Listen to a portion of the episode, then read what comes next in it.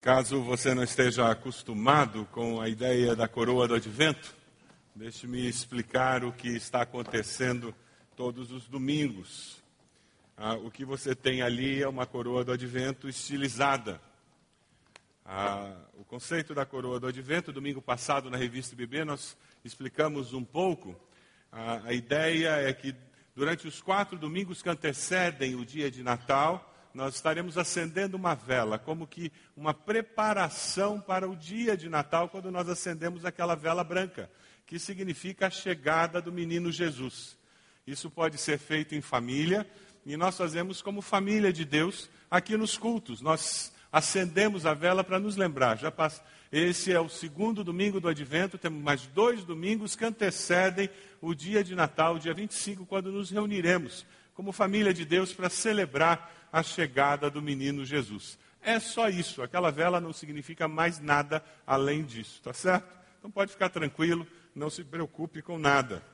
Algumas pessoas começam a ficar preocupadas quando vem vela em igreja batista, então não se preocupe, é só isso mesmo. Se você pegar o esboço da mensagem na revista IBB, você vai descobrir que nós vamos falar sobre a alegria de Deus no Natal.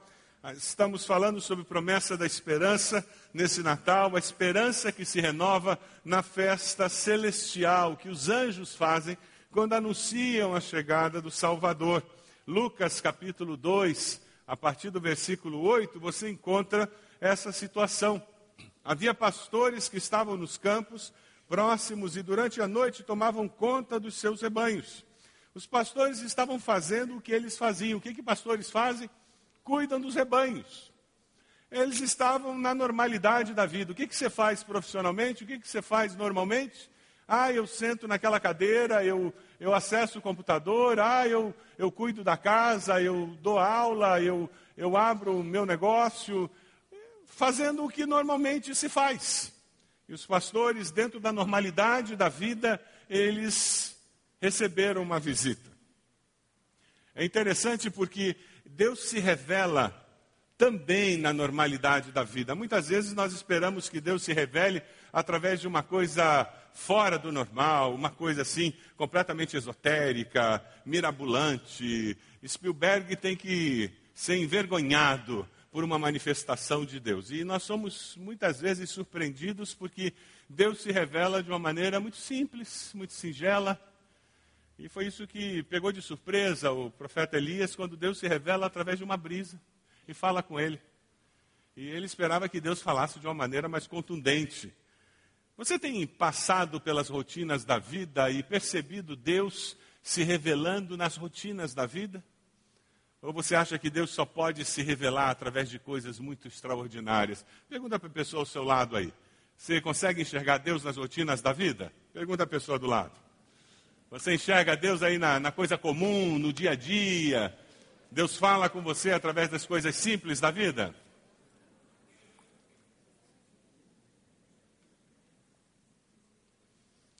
É interessante porque o Rei do Universo, ele resolve nascer de uma maneira muito simples, muito singela. Brennan Manning, ele faz uma afirmação que eu acho muito interessante. Eu coloquei na tela para nós acompanharmos. Ele diz o seguinte: um rei em trapos era um insulto para o intelecto finamente aguçado do fariseu e para a mente racional do escriba. Os pastores de mente simples e o povinho que não sabia de nada poderiam ser tapeados, mas quem estudava as Escrituras não podia ser enganado. Jamais o rei do universo viria envolto em trapos. Um doce engano. O paradigma dele estava totalmente errado. Deus não entra na nossa caixinha. Quando nós celebramos o Natal, nós celebramos o fato de que Deus sempre nos surpreende. Olha para a pessoa do lado e diz: Te prepara, Deus vai te surpreender. Diz para ela: avisa, porque ela tem que estar preparada. Deus vai te surpreender. Porque Deus é o Deus que nos surpreende, porque Ele não aceita entrar na nossa caixinha e fazer sempre o que a gente espera. Porque Ele é Deus. Se você é mais novo, se você é criança, parece que o Natal é cheio de magia, né? Você lembra quando você era criança, a expectativa, está chegando perto do Natal, e a decoração, Aí, de repente, os presentes apareciam embaixo da árvore. Uau! E você olhava aquele presente, sacudia o presente, imaginando o que era. Se você já está na meia idade, na terceira idade, talvez você esteja dizendo mais um Natal. De novo, a mesma coisa, aquela mesma ceia, vai ser peru, vai ser presunto. De novo, aquela família se reunindo, as mesmas piadas. Ah, vocês sabem do que eu estou falando, né? Vocês sabem do que eu estou falando. É quase uma rotina. Depois que você passa dos 45, mais ou menos, a festa de Natal parece que é tudo a mesma coisa, né? Vai ser na casa da tia Joana, do tio Paulo. Aí você já sabe, aí tem um tio que sempre conta a mesma piada no Natal. E alguns são inconvenientes, porque é a mesma piada inconveniente. Alguns encontros são sempre gostosos, tem sempre uma história bonita. É interessante porque é quase uma rotina. Você acredita que Deus pode se revelar até nessa rotina? Você acredita? Que Deus pode pegar esse, essa mesmice do seu Natal e transformá-la em algo surpreendentemente novo? Porque Deus é o Deus do extraordinário. Enquanto o rei do universo nascia em uma simples estrebaria, humildes pastores eram surpreendidos pela glória de um coro de anjos celestiais. Deus realmente é um Deus de contraste, né? O rei do universo numa estrebaria. Aí tem os pastores cuidando de ovelhas, vê um coro de anjos celestiais. Aí depois o rei do universo recebe a visita de quem? Do coro de anjos? Não, dos pastores. Tem uma coisa errada aí. É o Deus que nós servimos. Os pastores eram os pastores, a estrebaria era a estrebaria. Mas o encontro do rei do universo com os pastores mudou a perspectiva que aqueles pastores tinham da vida. E é isso que Deus faz conosco.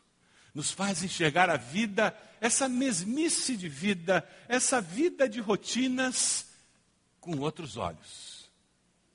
Faz você enxergar o seu marido de uma maneira diferente. É o mesmo marido, com as mesmas manias. Ele não mudou nada, mas você vê diferente. É a mesma esposa, com as mesmas rugas, mas você vê diferente. São os mesmos filhos. Eles não mudaram nada, mas você vê diferente. São os mesmos pais, mas você os vê diferentes. Esse é o poder do Deus do universo. Quando ele invade a nossa vida, ele transforma a nossa perspectiva, a nossa percepção da vida. E é isso que nos traz contentamento. A alegria de Deus, quando invade a nossa vida, traz contentamento, traz plenitude. Porque Ele enche o nosso coração de esperança de uma vida melhor, cheia da manifestação do seu poder. Quando você caminha com Deus e quando a plenitude do Espírito Santo toma conta do teu ser, existe dentro de você uma expectativa de que esse poder vai agir e transformar a vida em algo melhor. Mesmo quando a vida continua do jeito que ela é. A mensagem da salvação é entregue aos pastores e a esperança se renova por causa dessa festa celestial. Vamos ler juntos Lucas 2, 9 e 10. Aconteceu que um anjo, vamos lá? Aconteceu que um anjo do Senhor apareceu-lhes e a glória do Senhor resplandeceu ao redor deles, e ficaram aterrorizados. Mas o anjo lhes disse: Não tenham medo, estou lhes trazendo boas novas de grande alegria, que são para todo o povo. Deus tem uma mensagem que traz alegria para quem ouve a sua voz. A mensagem do anjo é a mensagem de Natal boas novas de grande alegria que são para todo o povo. Dê uma olhadinha nesse vídeo.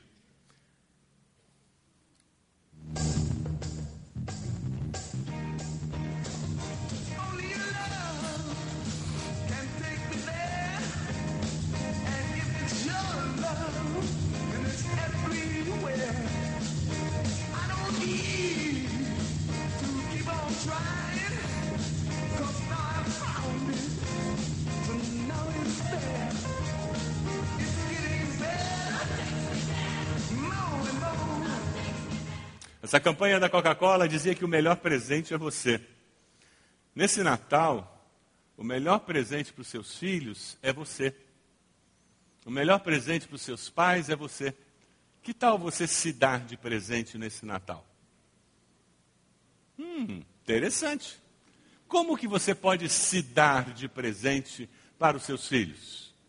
Como que você pode se dar de presente para os seus pais? E sabe, a mensagem de Natal, na realidade, é de uma forma muito simples expressada por esse vídeo. Jesus está dentro daquela caixa porque Ele é o nosso grande presente. Por isso nós celebramos o Natal.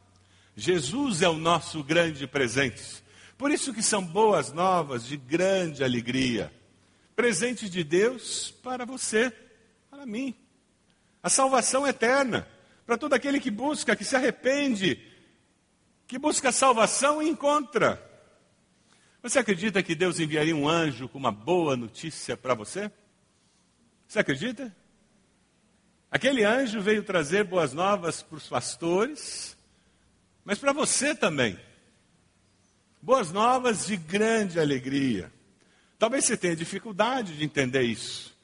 Que Deus enviaria alguém para trazer uma boa notícia, porque na sua mente Deus é um Deus carrancudo, mal-humorado. Talvez na sua mente Deus é um Deus que só envia condenação, repreensão. Talvez você tenha dificuldade de imaginar Deus como um Deus amoroso, misericordioso. Quem sabe nesse Natal você vai mudar a sua maneira de perceber Deus. O livro A Cabana, ele apresenta a Deus de uma forma muito interessante. Deus se senta na mesa da cozinha, conversa sobre banalidades, e dá gargalhadas. Essa imagem de Deus é preciosa demais. Você consegue se imaginar sentado na mesa da cozinha da sua casa, conversando banalidades com Deus, falando do Atlético, do Curitiba, banalidade. Falando da Dilma, do mensalão, você consegue se imaginar sentado com Deus, jogando conversa fora e dando gargalhadas? Essa é a imagem do Pai amoroso que nós encontramos nas Escrituras. Ah, como nós temos uma imagem severa de Deus, não é mesmo? Muito riso, pouco siso. Muitos de nós somos criados com esse dito. Menino, fica quieto, muito riso, pouco siso.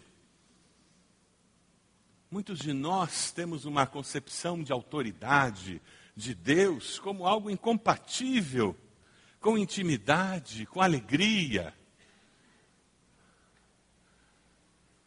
O Deus que envia seu filho como presente para provar o seu amor. É um Deus que anseia por ver você feliz, satisfeito, vivendo uma vida com plenitude. Foi isso que Jesus disse. Que o desejo dele é que nós tivéssemos uma vida completa, abundante. Nós não vivemos em busca da felicidade, porque felicidade não pode ser motivo de vida. Mas quem vive com Jesus vive pleno, é feliz, independente das circunstâncias. É interessante porque na época do Natal fica muito claro: você é feliz? Você é uma pessoa satisfeita? E fica muito claro para nós se a nossa vida está baseada em dinheiro ou não. Se o nosso índice de satisfação depende do poder aquisitivo, depende do ter ou não. Porque mais do que nunca a sociedade consumista toma conta da mídia, toma conta de tudo ao nosso redor. O encontro com Cristo muda o paradigma. É mais importante nós sermos do que termos, e nós descobrimos isso. E o discipulado cristão, na realidade, ao longo da vida, é desenvolvermos essa contracultura dentro de nós. Vivemos num mundo que diz que é mais importante ter do que ser. E o Espírito Santo dentro de nós confirma, dizendo: você só vai ser feliz quando você focar no ser. O ter é secundário. É interessante, porque a Bíblia diz que se alguém está em Cristo é uma nova criação. As coisas antigas já passaram, as que surgiram são coisas novas. É uma nova vida, uma maneira diferente de ver a vida. É por isso que o apóstolo Paulo consegue dizer lá em Filipenses 4:11, eu não estou dizendo isso porque esteja necessitado, pois aprendi a adaptar-me a toda e qualquer circunstância. Sei o que é passar necessidade e sei o que é ter fartura. Aprendi o segredo de viver contente em toda e qualquer situação, seja bem alimentado, seja com fome, tendo muito ou passando necessidade.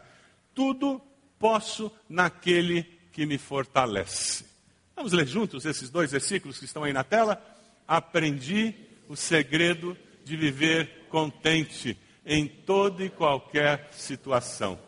Tudo posso naquele que me fortalece. Você pode mesmo? Eu queria convidar o irmão Clavo e a irmã Alice para virem aqui à frente, por favor. Eles vão compartilhar conosco uma luta que eles tiveram esse ano.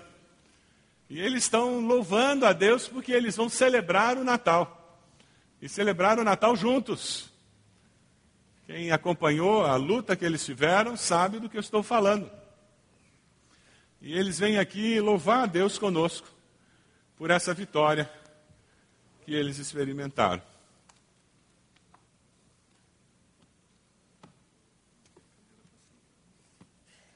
Uma cadeira para ela.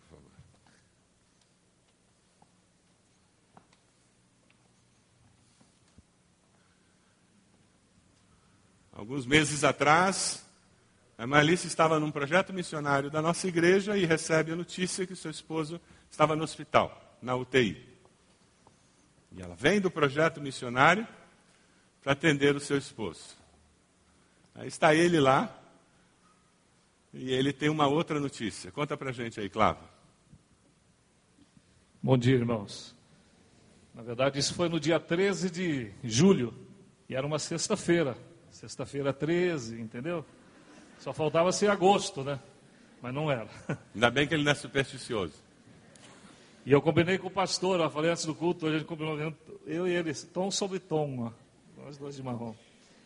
Mas, deixando a brincadeira de lado, que a coisa, a gente, na verdade, foi bastante séria, e hoje a gente está aqui podendo agradecer a Deus e sorrindo com os irmãos, com a família, mas o que houve é que ali tinha ido numa viagem missionária lá para o Vale do Jequitinhonha com, com, a, com o pessoal da ONG Nação Brasil e mais um projeto missionário. E eu tinha mudado de médico, cardiologista, e fui fazer alguns exames é, que o médico havia pedido para serem feitos. E, na verdade, nos exames que eu fiz, é, eu fui descobrir, e o médico também, descobrimos juntos, que eu estava totalmente entupido essa era a palavra correta. Uma artéria 100%, outra 80%. E quando o médico viu, ele disse: Olha, você deve ser muito amigo do homem lá de cima. Foi o termo que ele usou, porque você tá, já está. É, não sei, é, já é milagre você está vivo. Na verdade, foi o que o médico disse. E aí, é, isso era numa quinta-feira. Na sexta-feira, eu fui ouvir um outro médico amigo e fiz mais um exame e isso se confirmou. E aí eu disse, tá bom. Aí ele disse, olha, você precisa ser internado. Eu falei, tá bom, doutor, em novembro posso ficar internado? Ele falou, não, você está internado agora, vai direto para a UTI. Você não pode nem sair da UTI. E aí ele me deixou ir para casa e eu fui, a Priscila, minha filha está ali, a Alice estava viajando, eu passei no trabalho, peguei ela, eram seis e meia, sete da noite, eu falei, vamos para casa fazer minha mala. Mas, mala? É, não vou para o hospital, vou internar. Que o médico tinha feito uma cartinha, eu fui para um outro hospital. E aí me internei naquela, naquela noite ali, já começou a briga em casa, viu, pastor? Porque eu queria ir comer pizza, queria ir lá no Madeiro, e a Priscila, não, só um sanduichinho. Eu não, não, mas é, talvez seja a última vez que eu posso comer uma coisa assim tão gostosa, né? Mas Boa, ela não deixou. Aí nós entramos num acordo. Então me internei e fiquei lá na UTI. E Aí o médico, a ideia é que eu teria que fazer a cirurgia logo, bem em breve, dois, três dias depois.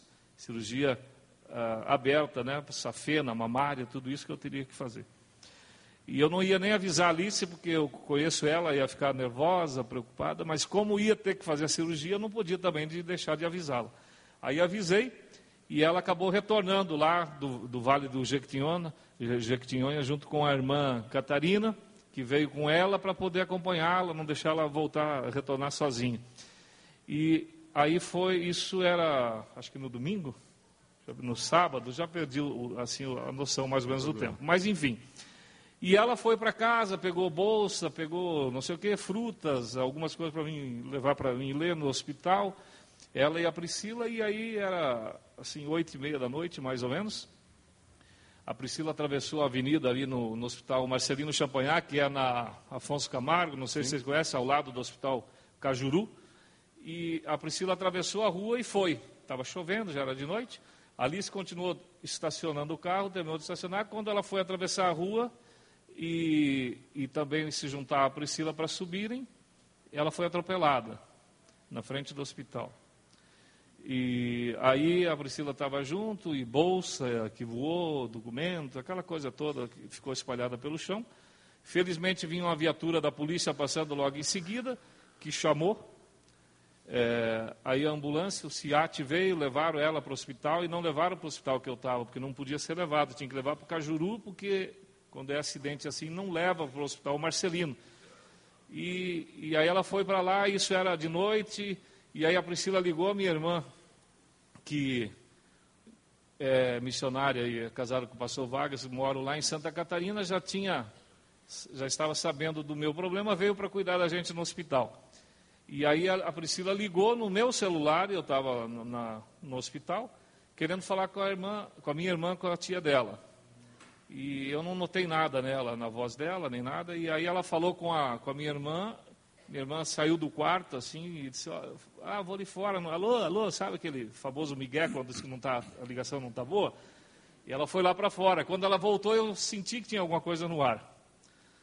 Aí perguntei para ela o que estava vendo. Ela disse: Não, estão estacionando o carro, demoraram e tal. Eu falei: Olha, a gente se conhece já há algum tempo, somos irmãos há bastante tempo. E você não pode mentir, não tem o direito de mentir para mim, então fala a verdade. Aí coloquei ela na parede e ela disse: Não, o que ocorreu foi que Alice foi estacionar o carro e aí tinha um buraco, ela torceu o tornozelo, acho que fraturou o tornozelo na descida do carro, ela não sabia, na verdade, o que dizer para mim. Nesse meio tempo, ela já tinha pedido para o cardiologista descer da UTI para me olhar, para ver que forma ia me contar essa situação. Enfim, que aí eram, sei lá, 10 e meia, 11 horas da noite. A Priscila estava lá no hospital, junto com a minha irmã, eu num hospital, a, a minha Alice no outro. E aí a Priscila ligou para o pastor Márcio Tunala, foi a pessoa que ela lembrou na hora. O pastor Márcio foi lá para o hospital, junto com a Márcia, a esposa dele. O pastor Márcio foi para o apartamento onde estava, ficar lá junto com a minha irmã me cuidando, e a Priscila e a Márcia, a esposa do pastor Márcio, foram lá para o hospital onde estava Alice. Isso aí era de madrugada, daí depois eles acabaram me contando, na verdade, o que havia ocorrido com ela. E aí era de madrugada que eu fui saber que ela estava lá, que ela estava consciente, que ela não tinha tido nenhuma fratura exposta e que estava bem, entre aspas, né? E ela teve uma fratura de, de, bacia. de bacia e ficou lá. Eu fiz a minha cirurgia no dia 23, ela fez no dia 24. Ela ficou na UTI 2, eu fiquei na UTI 3, lado a lado. E até brincava com os médicos, dá para fazer uma cama de casal aí para a gente ficar junto? Os caras não deixaram, mas bem que eu queria, né? Mas foi, foi essa coisa, durante muito tempo a gente no hospital, isso virou é, o assunto do hospital durante 15, sei lá quantos dias que a gente ficou lá internado, o pessoal cuidando da gente. E na verdade, a gente pôde ver nesse momento todo assim o cuidado de Deus, né, com a gente. E eu gostaria, inclusive, de agradecer os irmãos todos aqui, a igreja que esteve orando, os pastores que estiveram lá comigo. É, teve um dia que tiveram 11 pastores lá visitando, uh, me visitando num dia. E aí o padre, que o pastor Silvado, inclusive, conheceu, ele no final ele já estava dizendo assim, olha, é, me chamava de irmão, irmão, estou orando por você, já não dizia nem mais rezando. Eu falei, padre, continua orando aí. Agradeço as orações. Mas foi um tempo de sentir o cuidado, o amor de Deus, né, com as nossas vidas, Amém. da família estando lá. Minha irmã, por exemplo, ela estava lá em Minas. E aí, é, a filha dela, minha sobrinha, tinha acabado de fazer uma cirurgia, fez a cirurgia ontem. E hoje ela que estava no hospital e ela, o Vargas, meu cunhado, falaram: olha, o que aconteceu, o Joel está na UTI, ele tem um problema sério. Largaram a filha, largaram lá minha sobrinha e falou, vamos embora para cuidar dele em Curitiba. E aí cancelaram todos os compromissos que eles tinham com outras pessoas lá, eles têm um, um trabalho que cuida de pastores e líderes lá em São Francisco do Sul, para poderem ficar comigo. Minha outra irmã, que é missionária de, de, de Junta de Missões Mundiais, estava no México, que mora lá em Assunção. E aí ela, quando saiu do México, veio embora para Assunção, chegou em Assunção duas da manhã, desceu no aeroporto, foi em casa, trocou a mala e cinco da manhã estavam na estrada, vindo embora para Curitiba para Amém. poder cuidar da gente. Então, foi o carinho assim da, da família, né? Tão grande. Da Priscila que teve o problema de deixar o trabalho dela para ficar com a gente, cuidando da gente no hospital. E aí não só do pai, do pai e da mãe. Então foi, a gente sentiu assim um cuidado tão próximo de Deus nas nossas vidas, a cada momento, cuidando e podendo estar presente.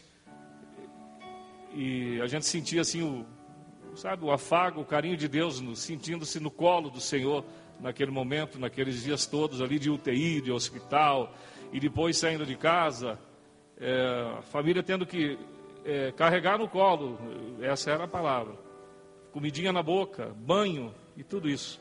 A gente pôde ter, sentir a, o carinho, o amor de Deus nas nossas vidas. Primeiro com, a, com, o pessoal lá, minha irmã, minhas irmãs, depois a minha cunhada, a Mari, que está aqui, que deixou também os seus afazeres lá no Rio Grande do Sul. Está até hoje com a gente, cuidando estando lá junto com a Alice, principalmente, porque a ideia, viu, gente, era que eu ia cuidar, quer dizer, que ela ia cuidar de mim. Só que no final eu que tive que cuidar dela, né? Porque eu estava melhor que ela depois. Ela tinha mais dificuldade para andar do que eu, mas graças a Deus, porque Deus tem sido tão bom, foi tão bom, e talvez nessa alegria que o pastor está falando, que Natal é alegria, talvez ele não tivesse. A gente está aqui chorando, mas é de alegria, porque a gente é chorão Amém. mesmo. Porque o que poderia ter acontecido é que eu não tivesse aqui para contar isso. Aliás, ontem eu fiz 52 anos, era meu aniversário. Deixa isso um não estava combinado, né, pastor? Mas, é, então, talvez eu não tivesse aqui, ou talvez nós dois não estivéssemos aqui para contar essa história para vocês. A alegria de podermos estar mais no Natal juntos. Amém. Alice, conta para gente. O o que, que você aprendeu com toda essa experiência? Está em casa, você que é uma mulher que trabalha, que ativa, você não é uma mulher parada. O que, que Deus tem falado ao teu coração através de toda essa experiência? Pastor, eu senti assim que foi um meio de que Deus teve assim, dizer assim, Alice, você tem que parar um pouco. Porque eu trabalhava, saía de manhã e voltava só à noite.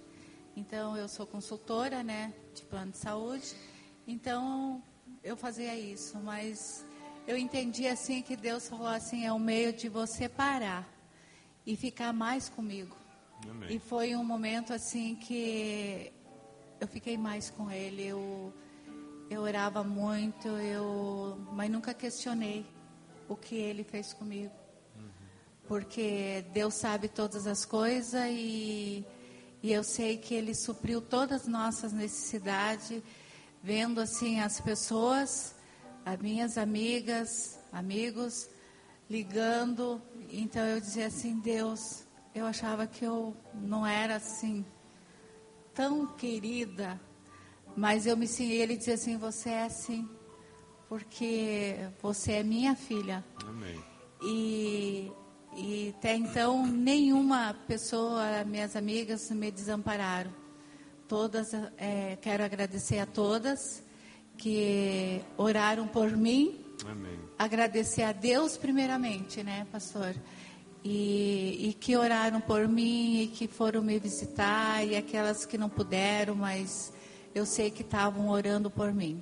Amém. Então, eu agradeço muito a Deus e a igreja também, e o pastor Tunala, a Márcia, que me deu muito no momento que mais eu Amém. precisava. Glória a Deus. Tá bom? E agradeço a Deus mesmo no fundo do meu coração, que sempre é, vou estar sempre nos caminhos dele. E, e jamais eu quero sair desse caminho que é tão maravilhoso. Amém. Obrigado, Alice. Nós vamos cantar uma estrofe de um hino. Fique de pé onde você está. Quantas bênçãos. Tem alguma bênção na sua vida que ao chegar perto do Natal, perto do final do ano, você tem que parar e dizer: Deus, eu quero te agradecer porque esse ano o Senhor me abençoou. E eu estou chegando ao final do ano, eu tenho que contar essa bênção. É verdade, que, que coisa boa. O Senhor me sustentou, o Senhor me deu força, o Senhor me deu uma resposta. Eu passei por um deserto, por um momento de provação como eles, mas eu estou tendo vitória, eu estou sentindo a mão do Senhor me sustentando. Vamos cantar, louvando a Deus? Vamos lá.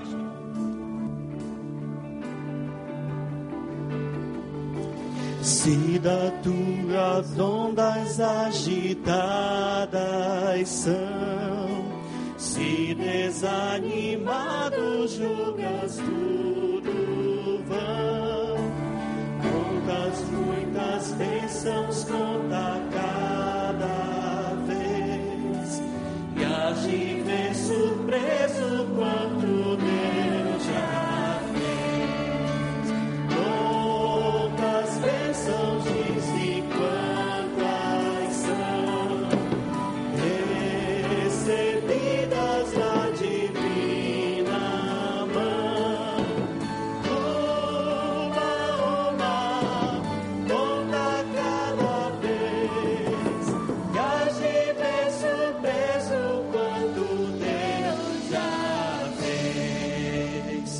teu conflito.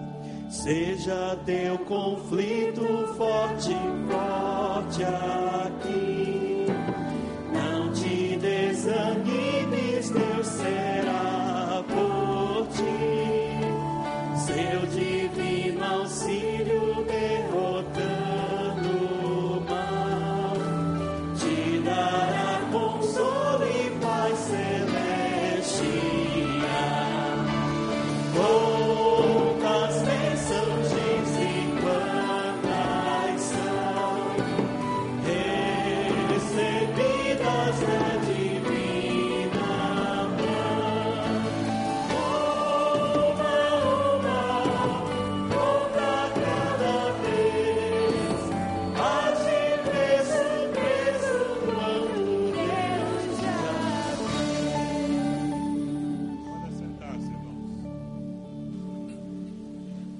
Só para só para terminar, gente, eu queria é, dizer assim o cuidado, e como o pastor sempre fala, as Jesuscidências que aconteceram.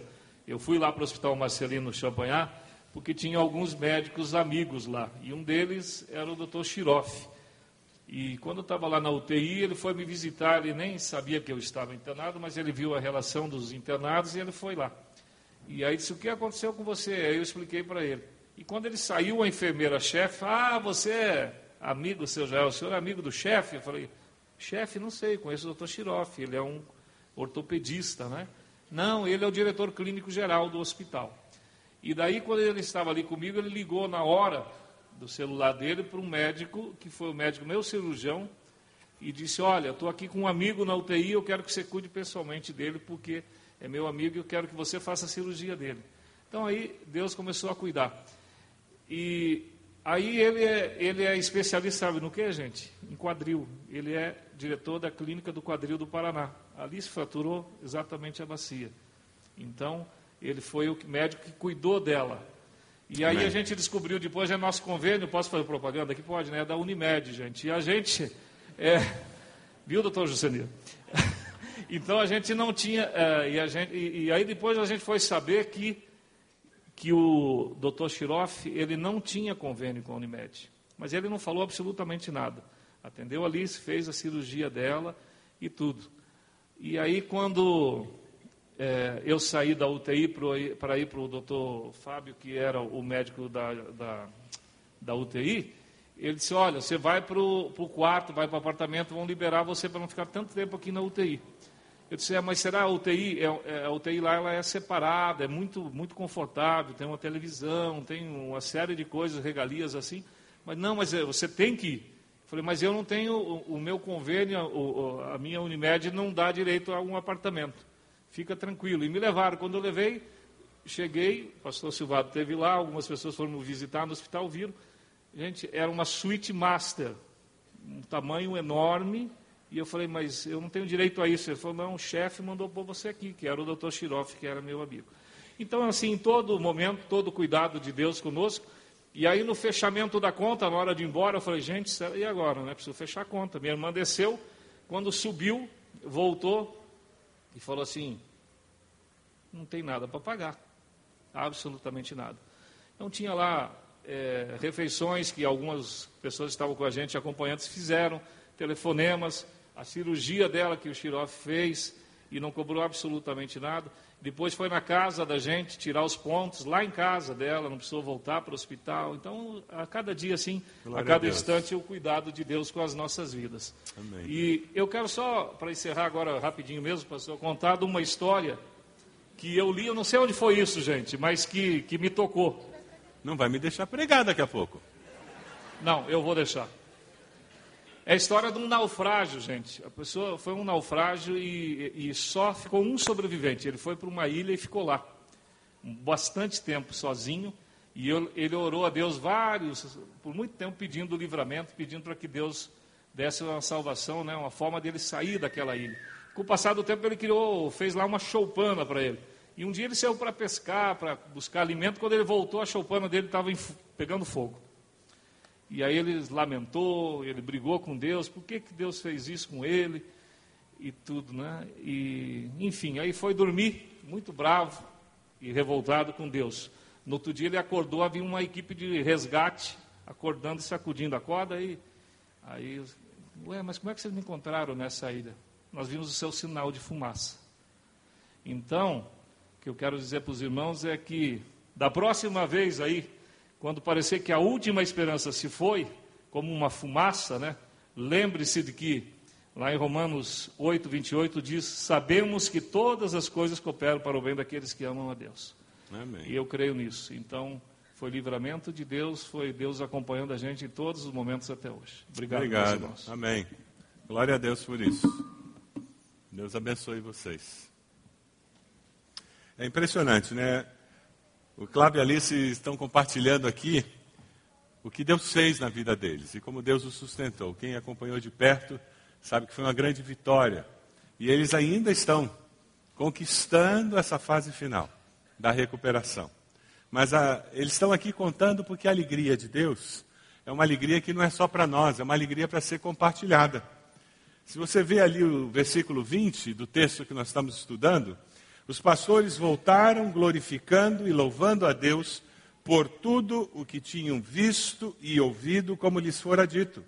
Depois de o verem, contaram a todos.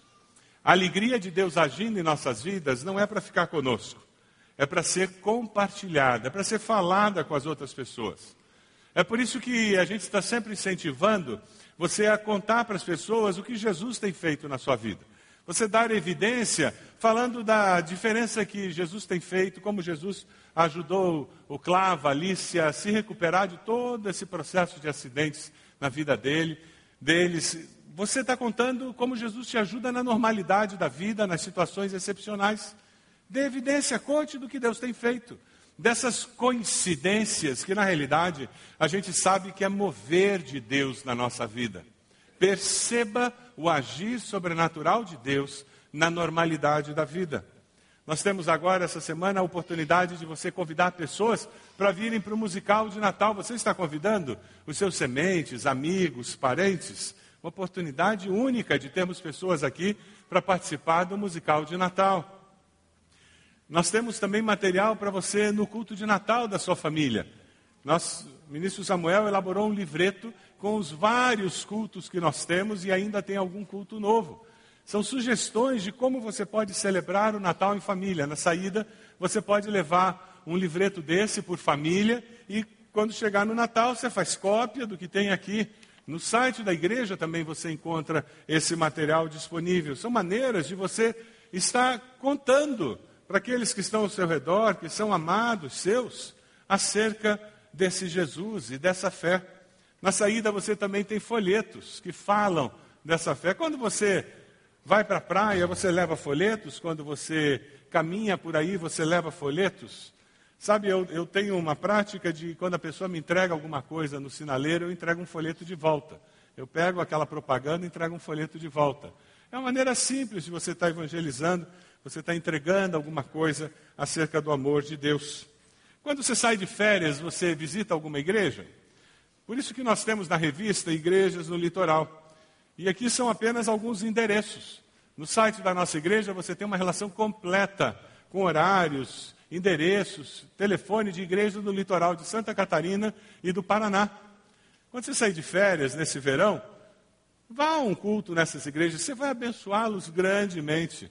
Você vai incentivá-los. Normalmente são igrejas pequenas que lutam com dificuldade e no tempo de, em que tem muitos turistas, isso vai abençoar e animá-los. São maneiras de você estar aproveitando oportunidades para servir a Deus, para abençoar irmãos e mais, para convidar pessoas com quem você está passando férias. Vamos lá no culto, vamos adorar a Deus.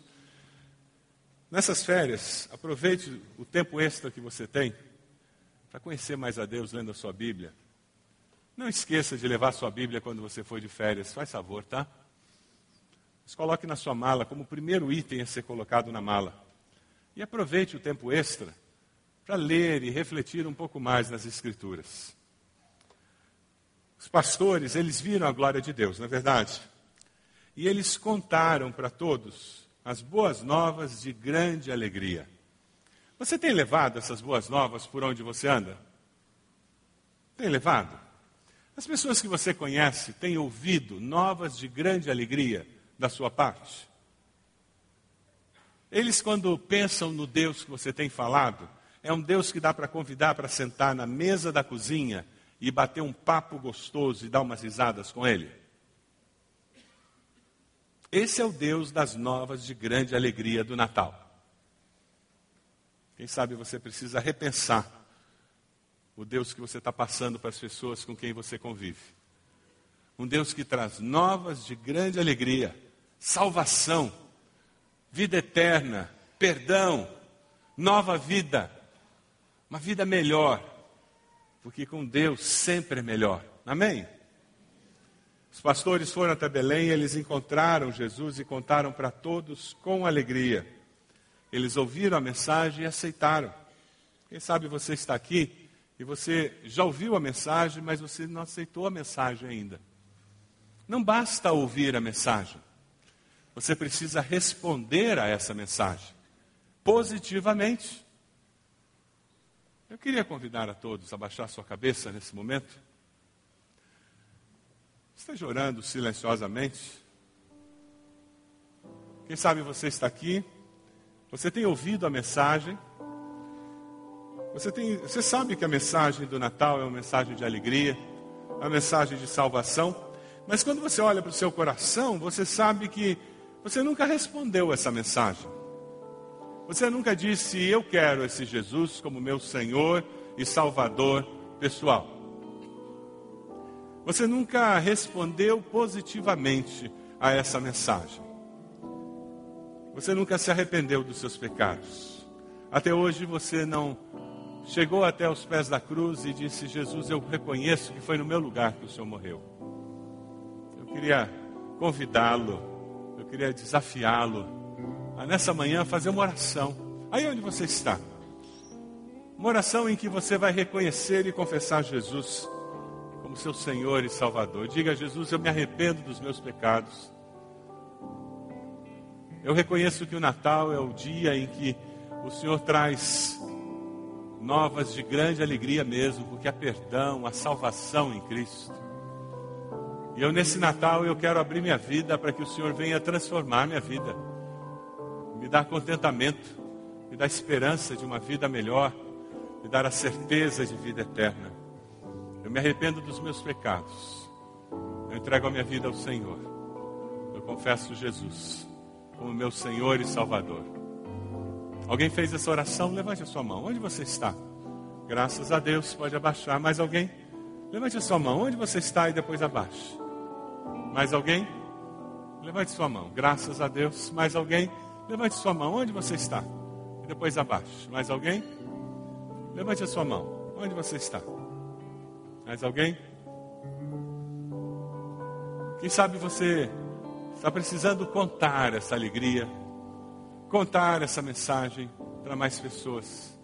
Eu queria desafiá-lo a colocar agora o nome das pessoas que vão ouvir de você sobre essas boas novas diante do Senhor. Diga para Deus o nome das pessoas. Pessoas que você vai convidar para o musical. Pessoas que você vai dizer para elas sobre a alegria que você encontrou em Cristo Jesus. Lembre-se dos seus sementes. Lembre-se dos seus parentes. Pessoas com quem você trabalha. Deus amado, nós queremos colocar diante do Senhor a vida dessas pessoas que levantaram suas mãos. Confirma nos seus corações essa decisão, Senhor, tão importante. Dê a elas, Senhor, a alegria de caminhar com o Senhor.